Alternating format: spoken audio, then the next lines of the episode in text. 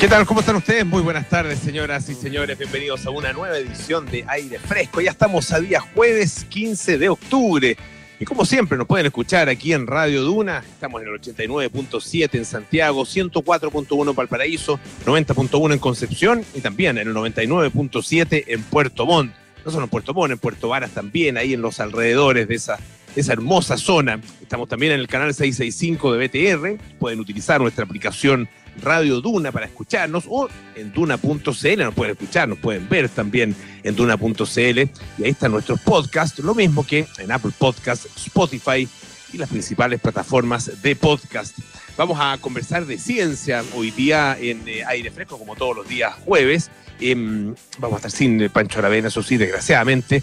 Estaremos solos, pero tenemos un gran invitado estaremos junto a Rafael Yuste, que es eh, neurobiólogo eh, español, él es eh, catedrático de la Universidad de Columbia y también es impulsor de el que es considerado el mayor proyecto mundial para conocer los secretos del cerebro, una iniciativa que se llama Brain. ¿ah? Em, y mm, acá en nuestro país, él estado acá en Chile en distintas oportunidades y junto con el senador Guido Girardi, ha impulsado em, una legislación que es pionera a nivel internacional, que tiene que ver con los neuroderechos. Ah, eh, Chile se convertiría, en la medida en que se vayan aprobando estos proyectos de ley, un, proyecto de ley y un proyecto de reforma constitucional también para proteger los neuroderechos. Allá nos va a explicar él a qué se refieren ah, eh, con eh, este concepto. Pero seríamos el primer país del mundo donde esto efectivamente avanza y se em, transforma entonces en, eh, una protección eh, cabal a derechos eh, que son bastante esenciales, que a lo mejor hoy día, claro, tal vez no lo, no los miramos como algo tan, tan importante, ah, pero que tienen que ver como por ejemplo, con la identidad personal, el libre albedrío, uno dice, bueno, pero si eso está garantizado por el hecho de ser seres humanos, no, es que lo que pasa es que con la, eventual intervención de la tecnología, de las máquinas, de la comunicación entre las máquinas y nuestro cerebro, perfectamente esa libertad o esa privacidad, la privacidad de nuestro cerebro, podrían ser violentadas. Bueno, de todo eso vamos a estar hablando aquí en aire fresco en algunos minutos más con alguien que sabe muchísimo del tema. Y eh, también como buen día jueves tenemos panoramas con Francesca Ravizza en unos minutos más y ya se alcanza a escuchar ahí, algo se alcanza a escuchar a María José Soto, quien está, entiendo, en el estudio. ¿Cómo estás, José? Gusto saludarte. ¿Cómo y de verte. ¿Cómo estás? Bien, yo también te veo súper clarito porque normalmente te veo a través de un computador y ahora te veo a través de una tele que se ve bastante mejor. Te ves bien desde lejos. Por, lo menos más grande. Sí, por lo menos más grande. Oye, y qué rico está, te pasó a ti la semana pasada, qué rico estar en el estudio, qué rico venir, saludar a los compañeros, a, bueno, a los poquitos que hay en realidad, porque estamos todos ahí medio, mitad teletrabajando, mitad aquí en el estudio. Em, pero sí, está bueno venir a la radio de vez en cuando. Sí, no se hace bien, hace bien volver a la, volver a la peca. No hemos dejado de trabajar nosotros, pero eh, la verdad que el teletrabajo no, no es lo mismo. Oye, José, em, bueno, la verdad que están, eh, están pasando harta hartas cosas, pero em, hay, un, hay un tema que obviamente que es, eh, es eh, acuciante, ¿no es cierto? Em, faltan eh, poquitos días, tres días solamente para este primer aniversario del 18 de octubre. Em, y hay una, uno podríamos decir como utilizando un lugar común, una tensa calma, ¿o no? Sí. Sí, lo que pasa es que, claro, el domingo se cumple un año del estallido social del 18 de octubre y eh, estamos a puertas a una semana de una votación tan importante que es un poco el inicio de un camino que cambia después del estallido social y eh, la discusión ahora se divide en qué hacer el domingo. Entonces algunos dicen hay que guardarse, porque hay que ordenarse, porque estamos en COVID, porque hay que eh, cuidar, digamos, el momento de la elección del 25 de octubre, el plebiscito, y otros dicen, no, hay que defender el derecho a manifestarse, pero de manera siempre pacífica, eh, con eventos culturales, con cacerolazos desde, desde las casas, etcétera. Y, entre medio de eso hay desórdenes y uno ve violencia. Por ejemplo, hoy día en Puente Alto, súper lamentable lo que pasó, el ataque a un CEFAM, em, centros que están ayudando a, personas con COVID, eh, a comisarías, incendios. Entonces, claro, uno ve violencia, se ve violencia, entonces hay quienes eh, debatiéndose entre quienes plantean pucha, mejor no llamar a manifestarse el domingo y otros que dicen sí, pero nunca hay que dejar de llamar a manifestarse, sino que hay que hacerlo de manera pacífica. Y en ese contexto es que en esta jornada partidos de oposición llamaron a conmemorar precisamente el domingo, el 18 de octubre, a través de un comunicado, decían em, representantes de todos de la oposición, del PPD, del Partido Socialista, el Partido Radical y la Democracia Cristiana, eh, ciudadanos y progresistas, eh, llamaron a eh, manifestarse a través de o cacerolazos, o bocinazos, cicletadas, caravanas, distintas actividades culturales, siempre resguardando, dicen ellos, la distancia social que la pandemia exige. Ahora uno, dice manifestaciones, distancia social, es, bien inmanejable mm. en ese caso. Claro, y, el argumento que dan es que eh, hay que recordar las demandas sociales, hay que mantenerlas vivas, vigentes, frente a un gobierno, dice el comunicado, y una coalición oficialista inepta y fría que no ha sabido atender las necesidades. Y esto, este llamado también se genera en el contexto de las declaraciones que tuvo eh, el presidente del Partido Comunista, Guillermo Tellier, quien eh, fue bien criticado por la entrevista que dio el fin de semana en la tercera, donde él no fue lo suficientemente, no, no hizo un llamado a terminar con la violencia a propósito del el vandalismo en Plaza Italia. Él decía, ¿cómo voy a condenar una cosa tan menor? Él decía, no puedo llamar a terminar con eso porque tampoco puedo eh, eh, desincentivar la, manifestación. Y eso generó muchas críticas de muchos sectores porque hay muchos, muchas personas que dicen que la centroizquierda y la izquierda deberían tener una postura más dura, más tajante y más contundente respecto de, de la violencia en las calles. Em, Gabriel Boric, eh, diputado, eh, ha tenido una postura media zigzagueante durante la semana respecto de qué, de, qué lado tomar, de qué hacer este domingo 18 de octubre. Él al, principio defendía las declaraciones de, de, Telier, sin embargo, ahora dio una declaración donde él dice que eh, no están las condiciones para concentrarse este 18 de octubre, para hacer una concentración, me refiero. Y él dice, la pandemia claramente no es un chiste, así que un poco llama a resguardarse, a hacer un caceroleo con todas las medidas de seguridad pacífica y no una concentración masiva. Es decir, manifiéstese ojalá desde su casa. Ese más o menos el contexto para el domingo y hay un estudio también que te quiero contar, eh, Polo, del Observatorio de Conflictos del Centro de Estudios de Conflicto Social, el COES, que concluyó que desde el 18 de octubre del año pasado la explosividad de la protesta superó los parámetros de conflictividad que se habían observado en los últimos 11 años. Se multiplicaron por 9, Polo, es decir, hubo 45 acciones de protesta en promedio al día desde el 18 de octubre. Y lo, lo, anterior equivale a reproducir tres veces las movilizaciones del movimiento estudiantil, por ejemplo, de junio y agosto de 2011, el segundo periodo que fue más álgido de movilizaciones de la última década. Así que con este ambiente, como dices tú, medio raro, medio tenso, estamos esperando lo que pase eh, el domingo, ojalá en tranquilidad y en calma, porque nos queda una semana para un evento tan bonito como es el plebiscito del 25 y que se tiene que dar eh, necesariamente eh, en, eh, en, esa tranquilidad y en esa, en esa paz. ¿no es cierto?, que, es indispensable para, para, un evento democrático. y a mí me, llamó la atención la claridad con, lo que, con la que algunos días atrás el ministro de mm, Defensa, Mario Desbordes, lo decía, em, porque daba el ejemplo de la PSU. Y decía, em, a propósito de la posibilidad de que hubiera manifestaciones, algún tipo de desorden, algo que de alguna forma pusiera en riesgo en eh, la realización del plebiscito ya de manera eh, concreta, física, ¿no es cierto?, en eh, los lugares de votación, en los locales de votación. Y él dijo con toda claridad, o sea, olvídense, esto no va a ser la PSU no hay ninguna posibilidad de que pase algo como lo que ocurrió eh, el año pasado y este año eh, con, eh, con, la PSU en el, en el verano. ¿ah? Lo recordarán ustedes lo que, lo que pasó, que finalmente tuvo que postergarse con tomas, con irrupción en las salas, con impedimento para que los estudiantes efectuaran la prueba, etcétera, ¿ah? y, todas las, dificultades y los, los, los los perjuicios que sufrieron muchísimos estudiantes.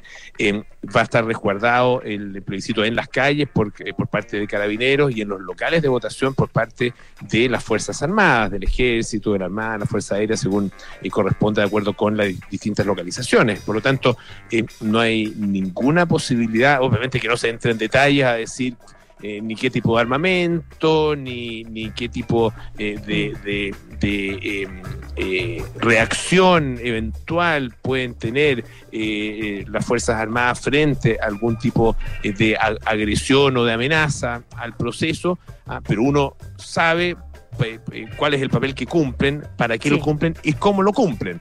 Ah, por lo tanto, em, lo, lo, del, lo, del, plebiscito eh, da la impresión que está bastante garantizado.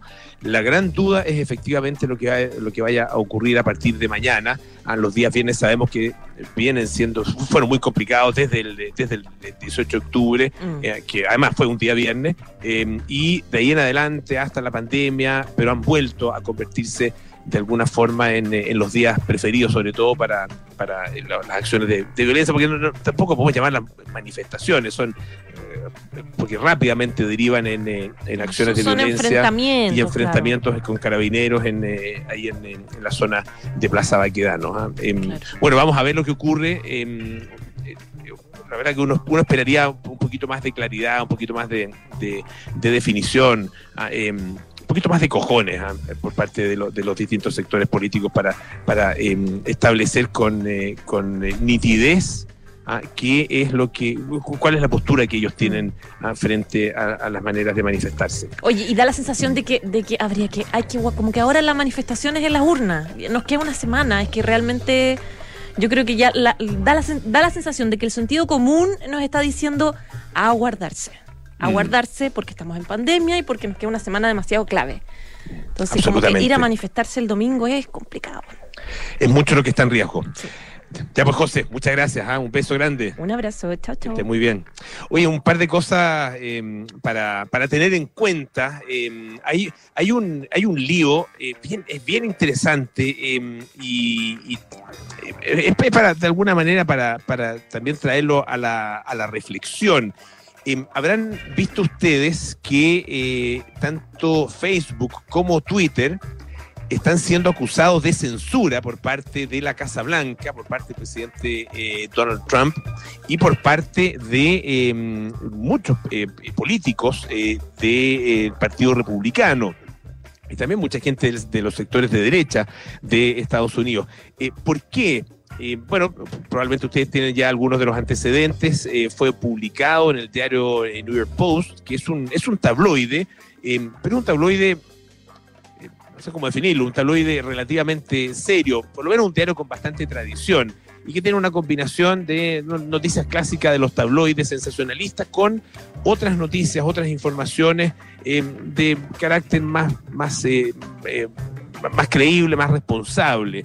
Ah, em, y esta, esta nota que publicaron ayer y en la que han insistido en el día de hoy, tiene que ver con actuaciones de Hunter Biden. Eh, Hunter Biden, eh, uno de los hijos de Joe Biden, em, quien ha sido acusado y de manera bastante insistente por el presidente Donald Trump de eh, haber, cometido una serie de irregularidades, de haber recibido dinero para hacer lobby, para tener actuaciones irregulares en representación de empresas, de una empresa ucraniana, de empresas rusas, de, los chinos, etcétera. Em, la verdad que son varias las, acusaciones. Y lo que se publicó ayer tiene que ver con una supuesta reunión que le habría conseguido Hunter Biden a un alto ejecutivo de una empresa ucraniana con Joe Biden en el momento en que Joe Biden era todavía vicepresidente. Y esto lo demuestra a través de un email donde este alto ejecutivo le agradece la reunión, le dice fue un placer ah, y un honor para mí conocer eh, a, tu padre. Bueno, eh, ese artículo fue publicado en, en, New York Post, en, New York Post bien digo, y bueno, tanto en Facebook, tanto Facebook como Twitter pusieron restricciones a su divulgación. Em, usted sabe, y, todos lo hacemos habitualmente, cuando uno encuentra un artículo, ¿no cierto?, interesante en las redes sociales, bueno, eh, eh, se lo manda a sus amigos o lo retuitea, lo, lo difunde a otros para que tenga, eh, para que otras personas lo conozcan, para que otras personas, bueno, ellos, estas dos empresas restringieron esa posibilidad, ah, basados en eh, que, eh, el, de acuerdo con su criterio, este artículo contenía información que no estaba corroborada y que ellos no podían corroborar.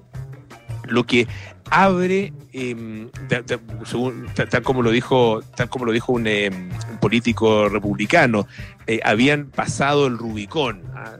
Tal, la verdad es que abre una, una cantidad de posibilidades de censura y de intervención de parte de estas grandes empresas que la verdad es que tienen un poder gigantesco Ah, yo no, estoy, no estoy mirando esto ni desde el punto de vista de Joe Biden, ni desde el punto de vista de la conveniencia de Donald Trump, de ningún lado, ni, de un lado ni de otro. No tenemos, la verdad que no tengo pito que tocar en esta, en esta disputa y no tenemos pito que tocar tampoco en esta disputa. El problema de los, de los estadounidenses, por más que nos afecte a todos nosotros, son ellos los que votan, son ellos los que tendrán que tomar las decisiones.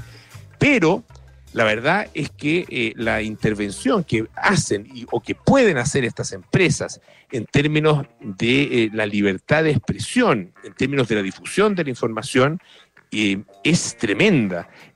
a mí por lo menos me parece que lo que ellos han hecho es efectivamente censurar una publicación que más allá de si es cierto o no, de si tiene, contiene eh, em, eh, verdades a media, mentiras o verdades totales, no, lo sabemos, pero más allá de eso, la verdad que eh, una empresa em, que se atribuye ese derecho, la verdad es que está em, ejerciendo una facultad que afecta sin duda Em, el ejercicio de la libertad de expresión de todos los ciudadanos. Esa por lo menos es mi mirada.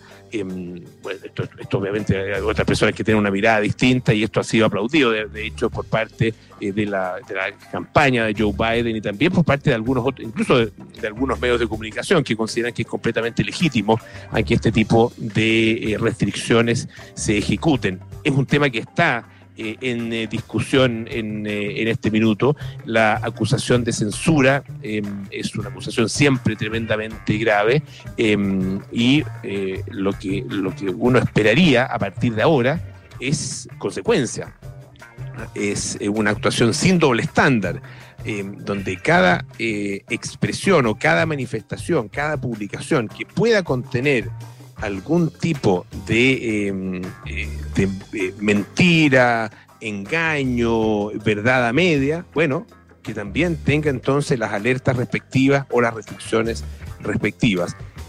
Eh, con la cantidad de cosas que se publican diariamente en los distintos medios de comunicación y que se distribuyen además a través de las redes sociales, es imposible que una o dos empresas tengan la capacidad de eh, convertirse en esta especie de, operadores, eh, esta especie de eh, moderadores del gran debate universal. Eso tiene que quedar en manos de los ciudadanos. Ese por lo menos es mi punto de vista. Oye, una última cosita antes de, ir a la música.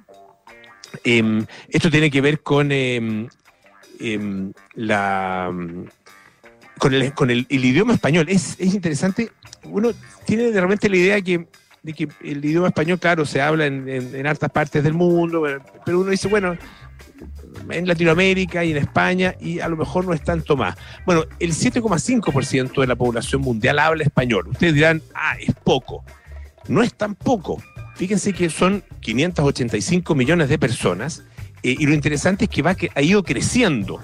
Eh, ese 7,5% eh, por de la población la convierte en la tercera lengua em, más utilizada en el mundo, ¿ah? eh, después del chino mandarín y después del inglés.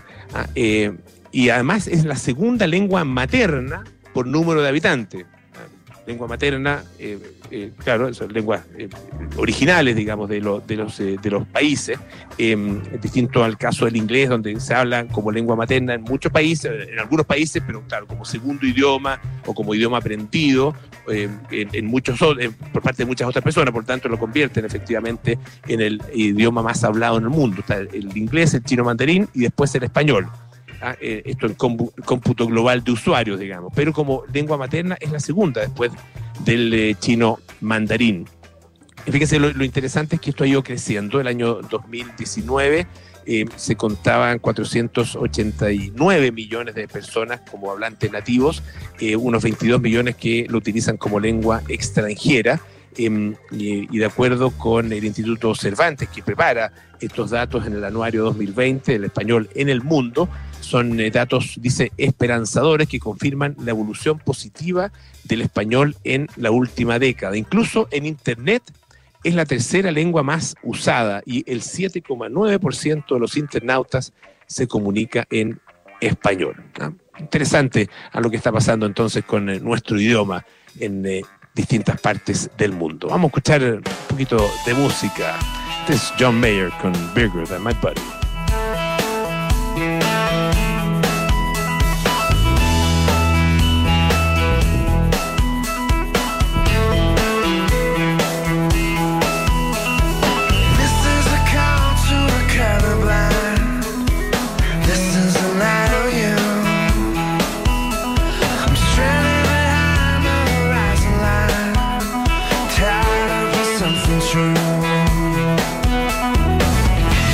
I'm grounded, got my wings clipped.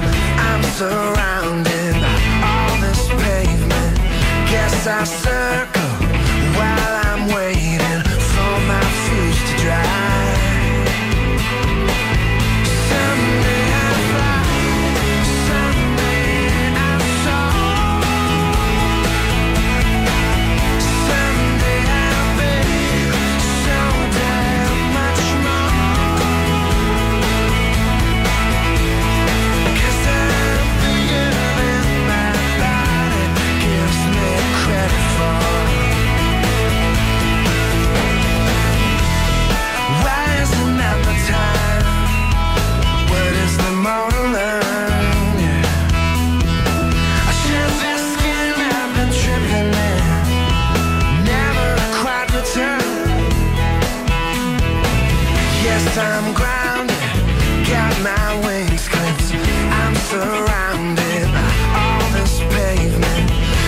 I said.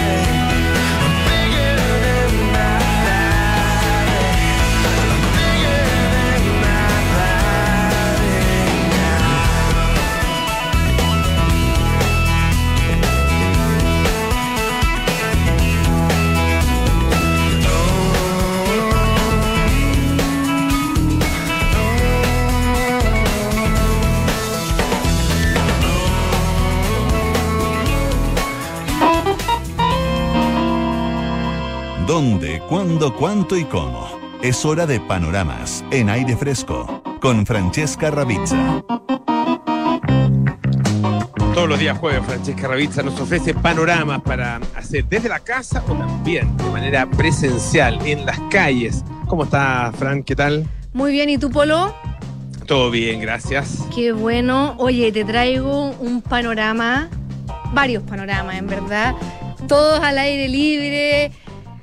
Me dan como alegría y me dan como nervio, porque ya como desconfinamiento fase 3, pero igual hay que adaptarse a la nueva normalidad, nuevos tiempos, con cuidado, Sí, con pues, precauciones. es que tiene que ser con, absolutamente con precaución, eh, tomando en cuenta todas las, las medidas sanitarias. Sí, no podemos quedarnos siempre, siempre confinados. Es verdad. Ya, uno de, los, uno de los panoramas que, que te traigo es que el Anfiteatro de Bellas Artes eh, abrió a cielo abierto. Porque no sé si te acuerdas, antes tenía una carpa. Ya, este es el que está ahí al costado del Museo Bellas Artes. El que ¿no? está al costado ahí en el, en el Parque Forestal. Perfecto. Ya, eh, ahora sacaron la carpa que lo cubría para que, se, para que pueda recibir a público. Entonces va a ser el primer anfiteatro que va a recibir público y va a abrir sus, sus puertas. Eh, esto gracias a las gestiones que hace la compañía Viaje Inmóvil que dirige Jaime Lorca y tiene... eh, este, este punto de operaciones, este, este anfiteatro. Y este sábado y el próximo sábado van a presentar la, la tragedia de Shakespeare, El Rey Lear. Lear, Ah. Rey Lear, se está bien dicho, ¿verdad? Sí, está bien, muy bien. Está bien Sí. dicho. Bueno, eso sí, hay varias indicaciones. Tienen que inscribirse los jueves en el, en el mail anfiteatrobabi.gmail.com porque el aforo es súper, súper reducido, porque son 50 personas, pero este aforo incluye a los artistas, a los técnicos, a la producción y al público. O sea, no, es, no son 50 espectadores.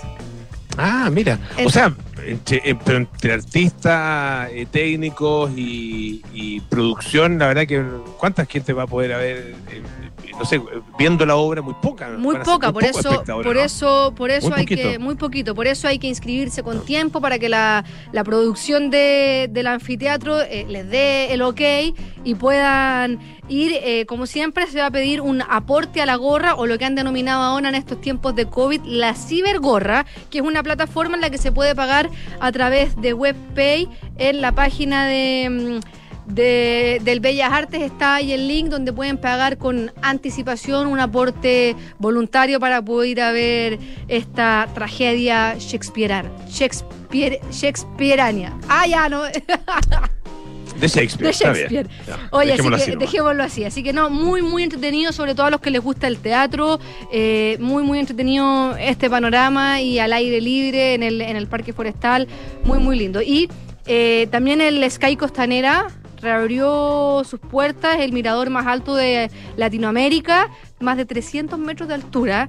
Eh, está con una promoción de 2 por 1 a 15 mil pesos cuesta la entrada, así que están 2 por 15 mil pesos. Este, eh, este eh, mirador está en el piso 61 y se- 62 del Costanera Center. Es muy, yo nunca, nunca he ido, pero se puede ver eh, la cordillera, el parque metropolitano, el río Mapocho, todo desde una, una panorámica y tiene varias medidas sanitarias. Por ejemplo, eh, la venta de los tickets es de manera virtual, hay aforo reducido, el ingreso y la salida son por pisos diferentes para que no se tope la gente. Va a estar eh, un mirador con el piso con vidrio y otro a cielo abierto para los que tienen algún poco de vértigo o les da un poco de miedo a la altura. No están ahí al aire libre. Eh, también van a haber binoculares junto a las ventanas para poder ver algunos detalles de la ciudad y los tickets, como usted decía, se compran de manera virtual a través del sitio Get Your Guide o también eh, en las boleterías, pero también hay, hay protocolos sanitarios, así que se, se recomienda comprarlo eh, de manera virtual. Y a los que les gusta eh, las antigüedades, a los que les gusta recorrer y, y- echaban de menos después de siete meses cerrado, el Persa Bio Bio el fin de semana pasado reabrió sus puertas. incluidas las picadas del persa, que cada vez están más, más de moda. Eh, están, está funcionando incluso lo- los días festivos eh, entre las 10 de la mañana y las 6 de la tarde, también con varias medidas de seguridad y, y sanitarias. De hecho, el persa Víctor Manuel, una vez que cierran, lo sanitizan completamente. eh, lo- lo- lo- los locales para, para comer, donde están las cocinerías, la calle... Víctor Manuel sacaron las sillas, entonces eh, está, está en la calle al aire libre, entonces las cocinerías tienen mucho más espacio para que las personas puedan comer con todas las medidas sanitarias, como por ejemplo el franchute del barrio, esta picada de comida francesa, eh, muy, muy recomendada, que está ahí en Bio Bio 650, donde se pueden comer menú francés a precios bastante accesibles. También está eh, eh, la fuente de soda Don César, que está ahí en Franklin con Santa Rosa, donde hay unos sándwiches gigantescos. Así que está, está muy, muy entretenido. También están los espacios públicos donde hay terrazas en el barrio Yungay, Las Tarrias y Franklin. Así que de verdad está muy, muy entretenido eh, todo el, el- el panorama en el, en el persa Víctor Manuel. Y, y esos son mis, mis panoramas. Ya, pues excelente. Tan buenos, pues me Tan gustaron. buenos, ¿o no? Sí, sí, para volver a vivir la ciudad. Para volver a Excelente. que la echábamos de menos. Pero la menos, recomendación sí, pues. siempre es usando la mascarilla, llevando el alcohol gel, eh, manteniendo la distancia social, porque yo he visto en las calles a veces que a la gente se le olvida un poco mantener la distancia social y eso es muy importante mantenerlo para que no nos vayan a, en el paso a paso, que no se le olviden que se puede retroceder. Sí, pues.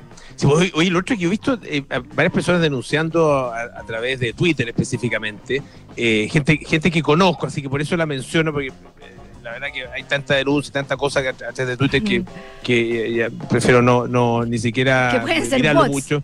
Puede ser cualquier cosa, pero gente, gente que conozco y que ha tomado las fotos directamente eh, de grupos de eh, entrenamiento que yo creo que son eh, muy buenos, muy bienvenidos, sobre todo ahora que los gimnasios están todos cerrados eh, y le da la posibilidad a la, a la gente para entrenar, para hacer deporte también a los entrenadores para volver a, a trabajar, ¿no es cierto? Porque hay muchos que, muchos entrenadores, muchos eh, eh, personal trainer o, o- o- o qué sé yo, profesores de educación física, no sé, que tienen su grupo o que trabajaban en gimnasio y que hoy día están sin pega. ¿ah? Eh, Entonces es una muy buena oportunidad. Pero claro, no se pueden, o sea, se puede usar las plazas. Eh, me imagino que, bueno, va a depender de cada municipio, ¿no es cierto? Hay algunos que son más restrictivos que otros, pero no se puede utilizar los, las máquinas de ejercicio. No, no se Lo- puede. lo- lo- todas estos, eh, estas instalaciones para hacer ejercicio no se puede ni se debe utilizar. ¿ah? Eh, y, y ahí hay, hay un tema que es importante y tiene que ver con la responsabilidad personal también, responsabilidad individual. Ah, eh, eh, El autocuidado. el autocuidado es lógico. Si Aquí la transmisión no solamente es vía aérea, sino que la transmisión es muy importante a través del tema del contacto. Lo mencionábamos ayer, ah, el, el- el COVID permanece muchas horas en la piel de las personas ah, y puede permanecer muchas horas también en distintos tipos de superficies. Por lo tanto, la transmisión a través de ese tipo de implementos, la verdad que es muy factible. Sobre todo, sobre todo los metales y el Ministerio de Salud por eso ha sido tan estricto con la vuelta al deporte. Eh, en, en varios lugares en el deporte, o sea, se le pide a los deportistas mantener la distancia social, que cada deportista lleve su implemento y, y es por algo. Y, y como tú Claro. dices, es entretenido, es saludable volver a hacer ejercicio, pero, pero se puede hacer deporte con, con implementos personales y sin necesariamente utilizar una máquina. Así es, así es, hay que tomar todas las medidas necesarias. Muchas gracias, Fran. Que esté muy bien, Pablo, tú también. Francesca Ravizza con los panoramas para estos próximos días. Todos hablan de una nueva normalidad a propósito de lo que estábamos conversando, pero ¿será posible? Bueno, AirLife cuenta con una tecnología única que elimina hasta el 99,99% de virus, hongos y bacterias en aire y superficies. Respira AirLife en tu auto, oficina y espacios públicos para que te sientas tranquilo. Vuelve con AirLife. Más información en airlife.com. La Universidad San Sebastián presenta la nueva Facultad de Diseño Digital e Industrias Creativas. Sus tres carreras son diseño de productos y sistemas inteligentes, diseño digital de servicios y animación digital. Conócelas en www.uss.cl. Y hoy más que nunca hay que saber invertir. Inmobiliaria Fundamenta tiene la inversión perfecta con entrega inmediata. Eco Italia, en el corazón del barrio Italia. Conoce más proyectos inmobiliarios de Fundamenta en fundamenta.cl. Hacemos una pausa a la vuelta. Tenemos una interesantísima entrevista sobre los neuroderechos con el profesor Rafael Yuste. Espérenos, ya volvemos.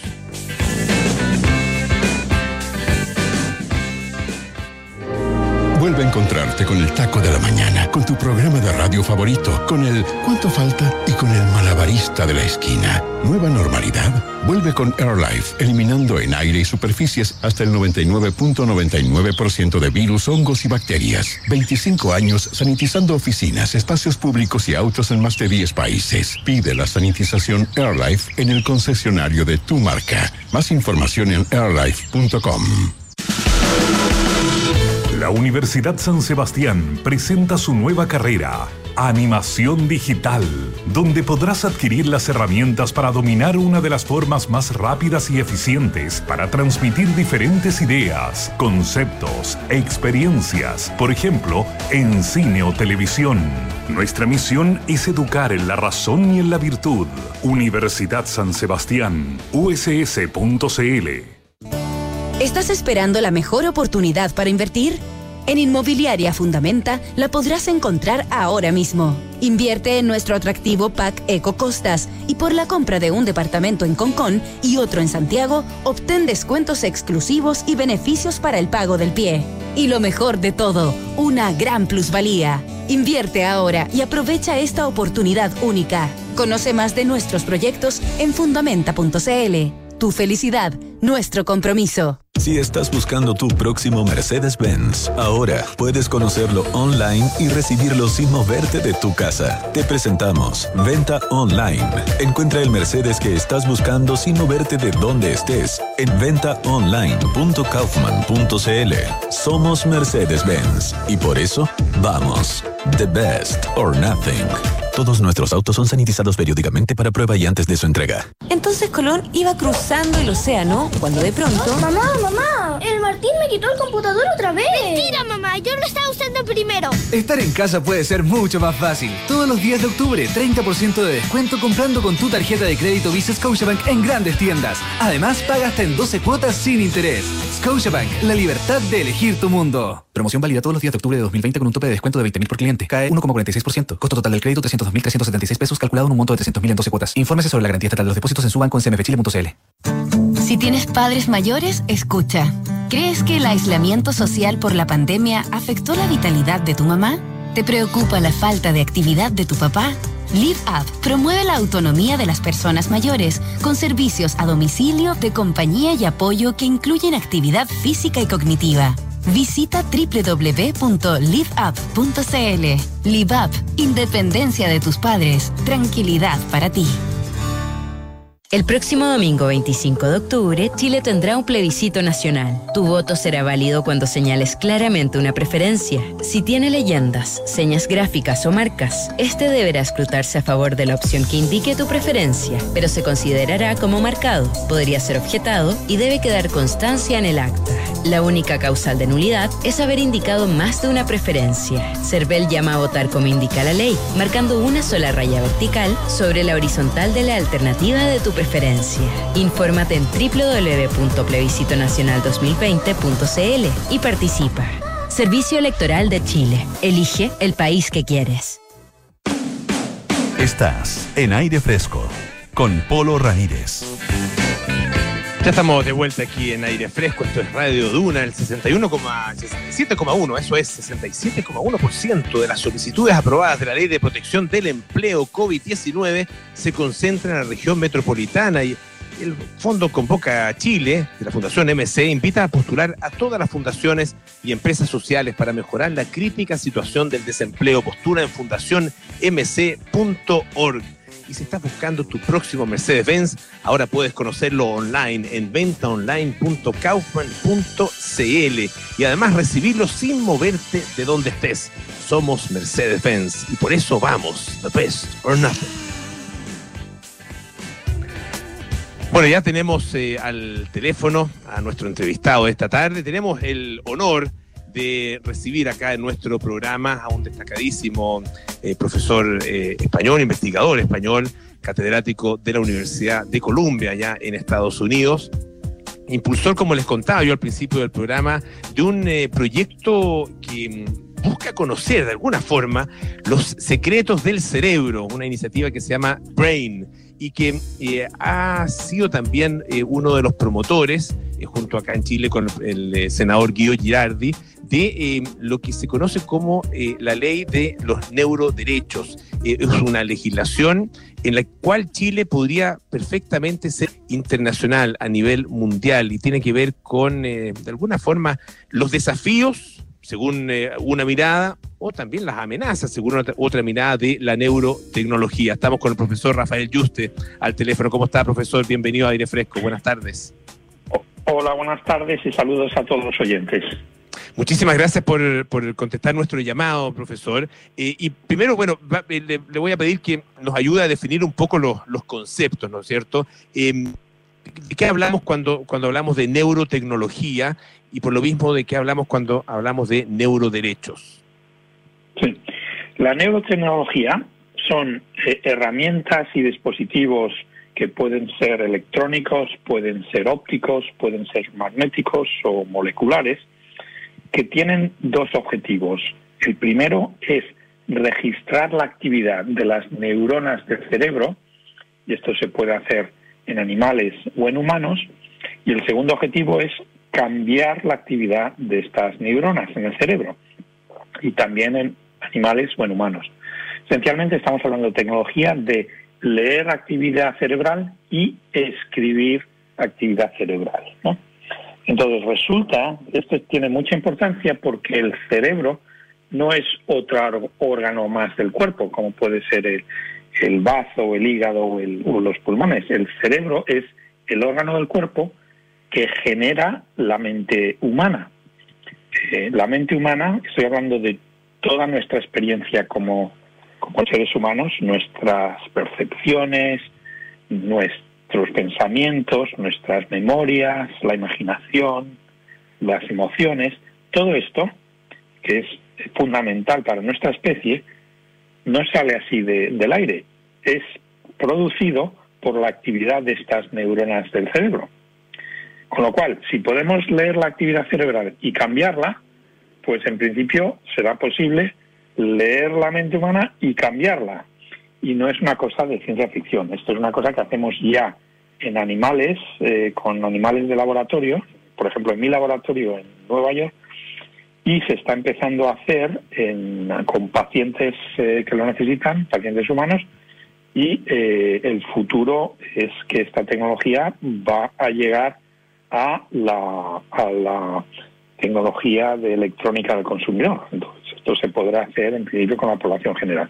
Y de ahí vienen los nuevos neuroderechos. Los neuroderechos son nuevos derechos humanos que no existen actualmente, que no están en la Declaración Universal de Derechos Humanos, para proteger a la mente humana de usos inapropiados de esta neurotecnología. De manera que la mente humana tendría, eh, tendríamos una protección de nuestra privacidad mental, por ejemplo, para que nadie pueda leernos información mental sin nuestro consentimiento, y protección para que no nos cambien la actividad mental sin nuestro consentimiento, de nuestra libertad y libre albedrío. Estaba, estaba leyendo en, distintos artículos la, discusión que se ha dado en relación con el tema de los neuroderechos y está eh, eh, esta eh, disputa de si es demasiado temprano o demasiado tarde para em, este tipo de regulaciones. Demasiado temprano, no porque no exista ya esta realidad, sino porque no sabemos cuál es efectivamente su dimensión y, y hasta dónde puede llegar, ¿no? y demasiado tarde porque, bueno, porque ya está presente entre nosotros y porque esta intervención ah, en, en, nuestra, en nuestra mente ya se está dando de alguna manera. ¿Cómo lo, cómo lo ve usted? ¿O es efectivamente el momento oportuno? Normalmente cuando la gente se, se queja de que es demasiado temprano o es demasiado tarde, es que lo estás haciendo a la hora que precisa. Eh, sobre la, la crítica de que es demasiado temprano, eh, te puedo decir una, una, una, anécdota. Ayer mismo estuve hablando con, con Facebook, con un grupo de Facebook que están desarrollando un proyecto que lo llaman Brain to Text, del cerebro al texto. Y es un dispositivo que te lo vas a poner como si fuese un casco, como si fuese unos auriculares con un lector de actividad cerebral para poder escribir palabras en la computadora a base de pensar, ¿no?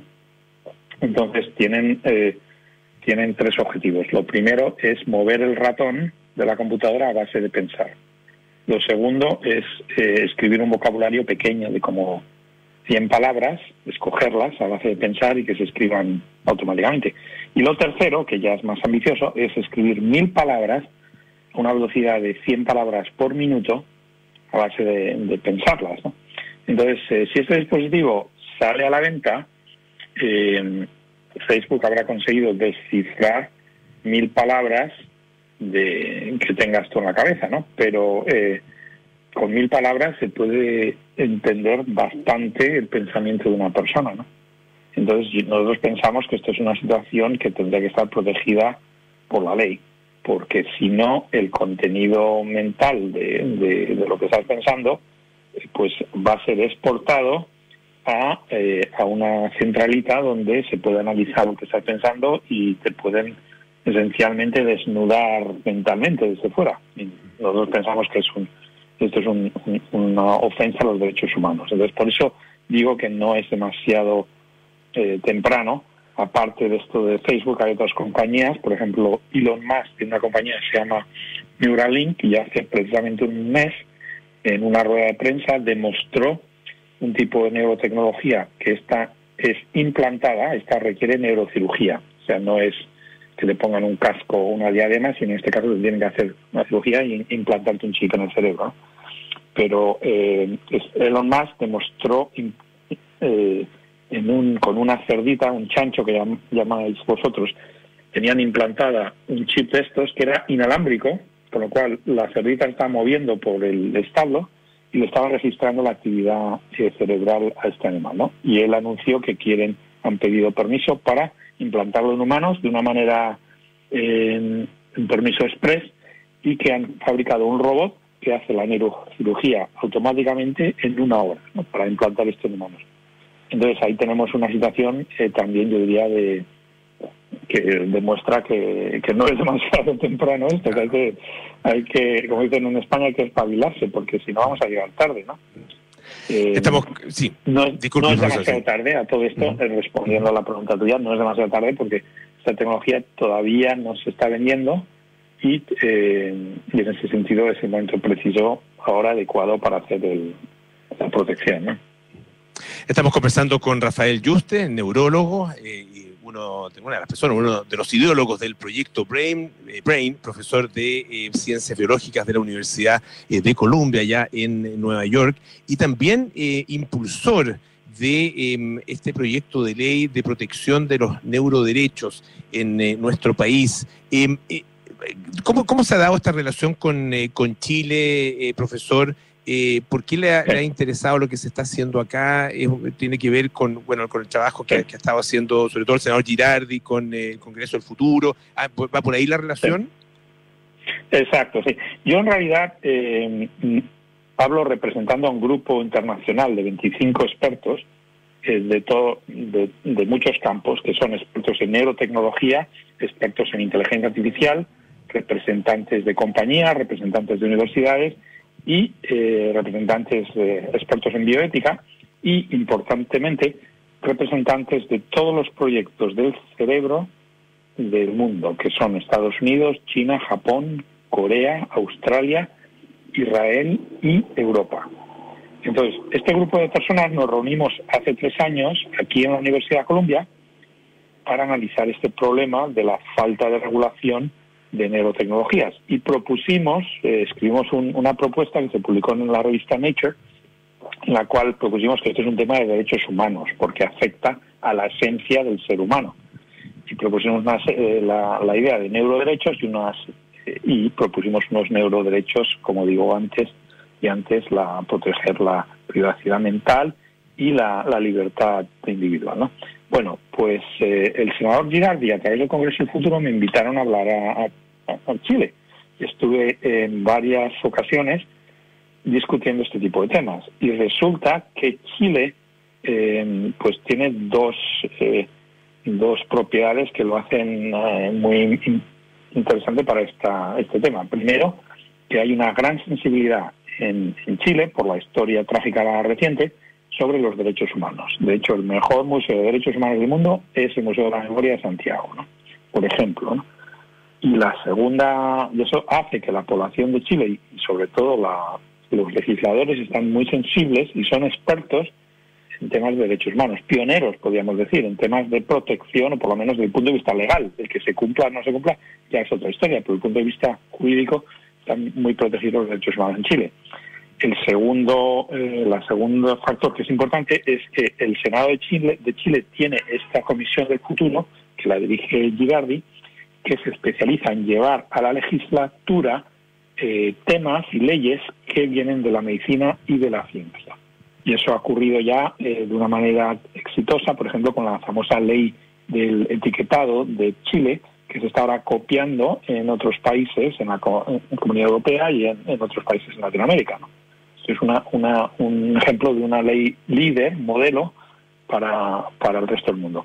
Entonces, el, Salvador Giardi me invitó a que nuestro grupo de 25 expertos les ayudásemos a armar esta ley de neuroprotección y esta reforma al artículo 19 de la Constitución, instruyendo, eh, proponiendo estos neuroderechos. Y del último año y medio hemos estado trabajando juntos eh, hasta la semana pasada, que es cuando ha salido todo esto, se ha presentado en el Senado ya.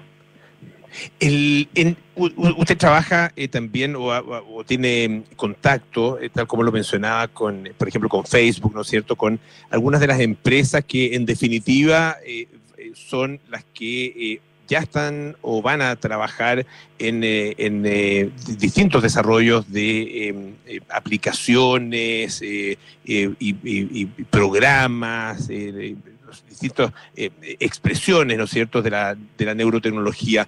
y tal como lo, conversaba yo antes, en el, antes de que, de que iniciáramos esta conversación en el programa, em, a propósito del tema de, por ejemplo, de la libertad de expresión y la censura que son otros derechos, ¿no es cierto?, eh, que, existen en, en, las, democracias y que deben ser protegidos y deben ser resguardados, y donde estas grandes empresas, estas grandes compañías también eh, tienen eh, finalmente una influencia muy importante. ¿Existe, a su juicio, en esas compañías conciencia de, su, del rol, del papel que juegan? En esta discusión, en, en, toda esta temática que tiene que ver con cosas tan fundamentales como la identidad de las personas, la libertad, la privacidad de las personas? Mira, yo experiencia solo con, bueno, con tres. Eh, tengo mucha experiencia con IBM, alguna experiencia con Google y esta experiencia inicial con Facebook. ¿no? Entonces te puedo decir que en las tres compañías están muy concienciados eh, de que esto es un problema con repercusiones éticas y sociales. ¿no? Y IBM, por ejemplo, tienen un panel de, gente, de expertos, dedicados solo a las consecuencias éticas y sociales de su tecnología. ¿no? Eh, yo creo que IBM, pues yo los, los, eh, los trato, los considero como unos colaboradores en esta lucha para implantación, por ejemplo, de neuroderechos y de neuroprotección. En Google, um, pues eh, uno de los firmantes de nuestro paper Nature es precisamente el director de inteligencia artificial de Google. Con lo cual en Google hay gente que piensa igual que nosotros. ¿no? Y en Facebook eh, esto ha sido un contacto inicial. Eh, entonces yo no puedo hablar de Facebook en general, que es una compañía dentro, ¿no? Pero este grupo personal, estamos, me acaban de escribir justo hace cinco minutos antes de que me llamases, eh, porque están interesados en ah, colaborar con nosotros, ¿no? En ah, andar un camino juntos para eh, un poco eh, armar este tipo de, iniciativas con ah, input no solo de la academia y de la clínica, eh, sino también de las empresas privadas. Entonces yo, yo soy optimista, yo creo que el, la razón del 95% de los conflictos en la humanidad es en los malentendidos. Como dicen en España, hablando se entiende la gente, y estamos eh, pues muy eh, dispuestos y contentos de, que Facebook quiera hablar de estos temas porque eh, podemos, yo creo, entre todos a poner una solución en la mesa para la sociedad futura, ¿no? Profesor Rafael Yuste, le quiero agradecer muchísimo que haya estado esta tarde aquí en Aire Fresco. Que esté muy bien y que tenga muy buenas tardes. De acuerdo, muchas gracias a todos sus oyentes. Rafael Juste, eh, neurobiólogo español, ideólogo del proyecto Brain, ah, eh, profesor además de la Universidad de Columbia, ha estado esta tarde aquí en Radio Duna y nosotros nos vamos bien amores notables con Bárbara Espejo, hoy Roman Polanski y Sharon Tate, un amor de película. Luego nada personal con Josefina Ríos y Matías del Río a las 8, terapia chilense con Héctor Soto y Arturo Fonten y a las 8 y media. Sintonía Crónica Discografías con Bárbara Espejo, Rodrigo Santa María. Hoy presentamos Buena Vista Social Club o Social Club. Eh, cualquiera de las dos vale. Eh, buena música, eso es lo importante. Y nosotros nos juntamos mañana a las 6 de la tarde aquí en Aire Fresco. Sigan en compañía de Radio Duna visitando siempre duna.cl. Chao.